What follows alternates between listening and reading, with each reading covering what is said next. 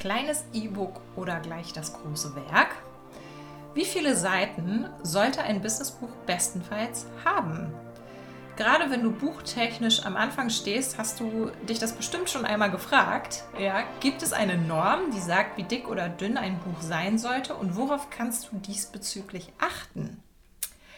Und damit herzlich willkommen zu dem Podcast Business and Books. Ich bin Svenja und heute geht es genau um dieses spannende Thema.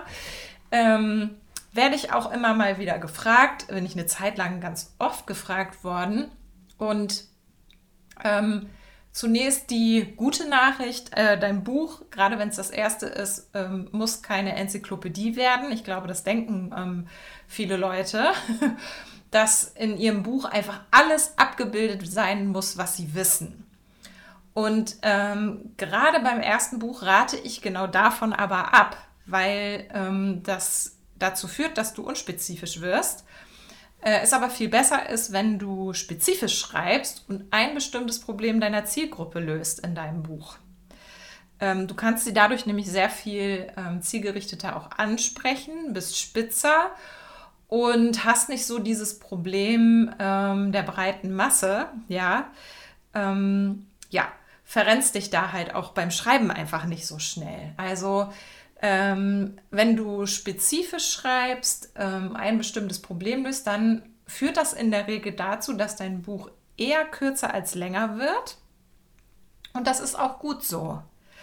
Denn ein Buch muss gerade beim ersten Anlauf für dich auch machbar sein. Ja, dass du das Gefühl hast, das bekommst du hin, das ist möglich und ähm, dich nicht zu sehr nach links und rechts verfranst in irgendwelchen Themenfeldern, die vielleicht auch ganz spannend sind und die dich interessieren und so weiter, die aber für das Thema gar nicht so relevant sind, ähm, für das Problem, was du in deinem Buch löst. Ähm, und es ist ja auch einfach so, wenn du immer das Gefühl hast, du bekommst eine bestimmte Anzahl Seiten nicht zusammen und da unnötiges Zeug schreibst, dann ist das ja weder in deinem Sinne noch im Sinne deiner Leserschaft. Also deswegen würde ich mich von diesem, wie viele Seiten muss es denn haben, verabschieden. Ähm, denn niemand will irgendein leeres Geschwafel lesen, sondern wir wollen spannenden Mehrwert, konkrete Tipps, inspirierende Erfahrungen, die zu dem passen, ne, wonach ich als Leserin gesucht habe, weshalb ich ja auch dein Buch gekauft habe. Es geht daher weniger um die Seitenanzahl, als vielmehr um die Frage, ob ein Thema, eine Geschichte in deinem Buch wirklich sinnvoll ist oder nicht. Und wenn es das nicht ist, dann bleibt es draußen. Ähm, und um mal ein Beispiel zu nennen, ähm, du kennst bestimmt eines der aktuell bekanntesten Bücher, Das Café am Rande der Welt oder am Ende der Welt, am Rande der Welt, von John Strelecki. Ähm, das umfasst gerade einmal circa 90 Seiten und hat bislang schon unfassbar viele Menschen berührt, also ist seit mehreren Jahren auch immer wieder in den Bestsellerlisten. Ähm, ja, und auch, auch und gerade, weil es eben sehr zielgerichtet und auch zügig erzählt und so eine schöne runde Geschichte aufmacht, an der jetzt nicht noch irgendwelche Nebenhandlungen oder irgendwie sowas passieren. Ähm, es also kein langes Abdriften gibt. Ja, das passt alles zusammen und das ist oftmals bei Handbüchern zu bestimmten, ähm, bestimmten Themenfeldern auch so, ähm, dass da gar nicht so viel noch drumherum ist, sondern spezifisch ein Problem gelöst wird. Ähm, natürlich darfst du auch ein 500 Seiten Werk schreiben, wenn du das gerne möchtest. Ja, also da geht es wirklich darum, traust du dir das zu? Macht es in Bezug auf dein Thema Sinn? Ja, also wenn du beispielsweise ein großes und allumfassendes Handbuch zu Social Media anlegen willst, um dich als die oder der eine Experte, die eine Expertin zu zeigen, dann kann genau das natürlich Sinn machen. Ja, das muss man sich einfach vorher überlegen, ob man das möchte, ob man das schafft. Ähm, ich würde immer beim, eher, gerade beim ersten Buch sagen, dass es nicht meine erste Wahl wäre. Ähm, das Schreiben dauert entsprechend länger, ist ja klar. Und es ufert halt schnell aus. Wenn du wirklich alles zum Beispiel eben bei Social Media abbilden willst, ähm, dann kannst du auch oftmals gar nicht so in die Tiefe gehen, wie das bei einem spezifischen Social-Media-Kanal zum Beispiel der Fall wäre. Ja, wenn du ein, ein bestimmtes Problem auf einer bestimmten Plattform beschreibst, ja, wie gewinne ich ähm, KundInnen äh, über Instagram? Das ist ein, ein spezifisches Problem, was du für Leser und Leserinnen löst und da kannst du halt dann richtig viel machen, wenn du dich auf sowas konzentrierst und kannst ähm, in die Tiefe gehen. Also richtig viel machen ist jetzt gerade die falsche Formulierung ge gewesen. das äh, klingt ja auch wieder nach Ausufern, aber du kannst eben viel mehr in die Tiefe gehen und viel äh, mehr ähm, den Leuten auch wirklich mitgeben, als wenn du in die Breite gehst und das für alle Social-Media-Kanäle erklärst, wo da die Unterschiede liegen, wie man da ähm, KundInnen gewinnt und so weiter. Ja, es ist jetzt so ein ähm, ins Blaue gesprochenes Beispiel, aber ich hoffe, du verstehst, was ich meine. Du kannst auch noch spezifischer werden und sagen, ähm, wie kann ich als alleinerziehende Mutter über Instagram ähm, KundInnen für mein neues Online-Business ähm, gewinnen. Ja, also dann hast du noch, hast du noch die Zielgruppe ähm, tatsächlich viel mehr mit da drin. Auch super, viel besser, noch besser. Ja, also du siehst, da kannst du dann eben auch viel besser auf die Probleme der einzelnen Leute eingehen, weshalb die sich eher angesprochen fühlen, als ähm, wenn du es allgemeiner hältst und dann auch eher ähm, zu dir kommen für deine weiteren Dienstleistungen. So, ähm, zu der Frage E-Book oder Print, auch da kommt es natürlich darauf an, was eben Sinn macht. Da würde ich auch wiederum auf deine Zielgruppe achten und auf das, was eben dein Ziel mit dem Buch ist. Also wenn es darum geht, zum Beispiel Menschen in deine E-Mail-Liste zu bekommen, die sich ähm, anmelden, um dann dein Buch herunterzuladen, reicht ein E-Book. Ähm, gegebenenfalls willst du das Buch auch als Beigabe und Begleitung zu deinem Online-Kurs äh, anbieten. Auch hierfür kann ein E-Book ausreichen.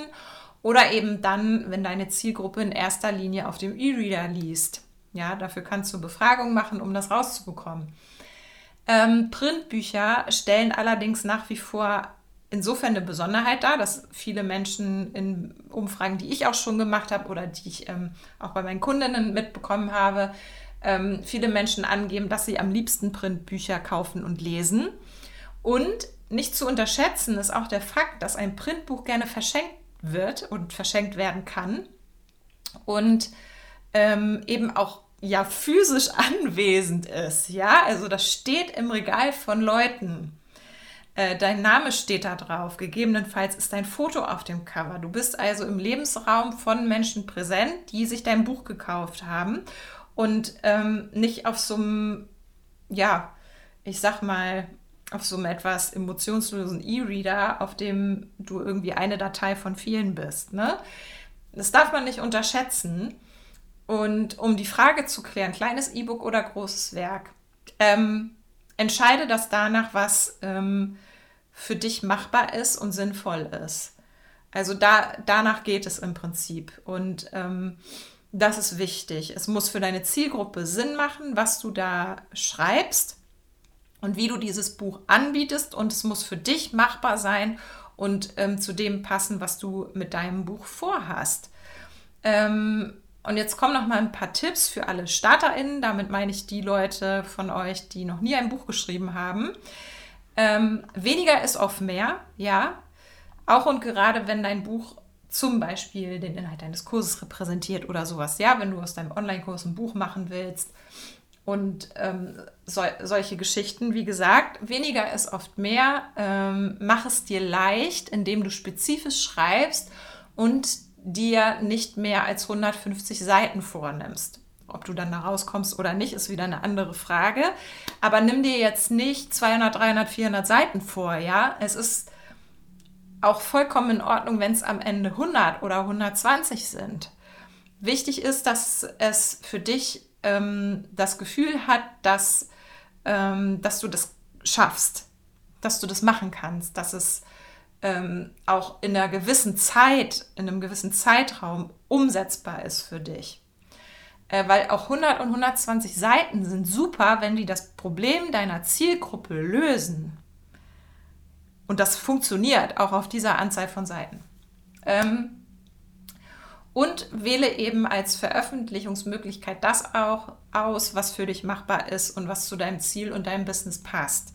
Ja, ähm, also E-Book oder großes Werk ähm, kannst du dir mal angucken, ne? was brauche ich denn dafür? Also E-Book ähm, kann einfach ein PDF reichen, ähm, was dann über eine bestimmte ähm, Plattform abrufbar ist, ähm, je nachdem, ob du das wirklich verkaufst oder ob du es ähm, als Gratis-Download ähm, anbietest. Ne? Das ist eben das, was du vorher entscheiden musst. Was ist das Ziel? Und, das und dann legst du es entsprechend an und das ist sehr einfach. Das ist wirklich sehr einfach machbar, auch wenn es jetzt vielleicht bei mir gerade komplex klingt, ist es aber gar nicht. Mache ich noch mal eine extra Folge zu. Ähm, und wenn du sagst, ich will das aber auch eben als Print haben, ähm, schau dir an, ähm, wie du das angehen kannst. Ähm, wenn du über einen Verlag gehen willst, äh, musst du einfach mehr Zeit einplanen, als wenn du es ähm, unabhängig machst. Das sind alles so Faktoren. Schau, was ähm, zu dem passt, ähm, wofür du dieses Buch nutzen willst. Und damit weise ich schon mal auf die nächste Podcast-Folge hin, denn da wird es darum gehen, ähm, das Businessbuch als Teil deiner Produkttreppe. Und da schauen wir uns nochmal an, wo setzt du denn dieses Buch ein? Also wo steht das da genau? Ähm, ja. Wie ist so eine Produkttreppe überhaupt aufgebaut und an welcher Stelle steht das Buch und wirkt es dann halt auch entsprechend? So, ähm, ja, kurze Folge, kurze knackige Folge. Ähm, ich freue mich über Feedback oder falls ihr dazu noch Fragen habt oder so, schreibt mir das gerne ähm, immer. Und ähm, kann ich noch was sagen? Ja, folgt diesem Podcast. Ähm, es hilft auch immer sehr, wenn ihr Bewertungen schreibt und den Podcast empfiehlt. Auf Spotify kann man den ja zum Beispiel in einer Instagram-Story teilen. freue ich mich auch immer drüber. Und ähm, ja, lasst mir ein Feedback da. Ähm, und wenn ich euch unterstützen kann dabei, eben euer Buch zu schreiben und genau so eine Struktur anzulegen, die eben entsprechend zielgerichtet ist, dann meldet euch bei mir. So, und damit wünsche ich euch ähm, noch einen schönen Tag oder was auch immer ihr jetzt ähm, macht und wir hören uns in der nächsten Folge.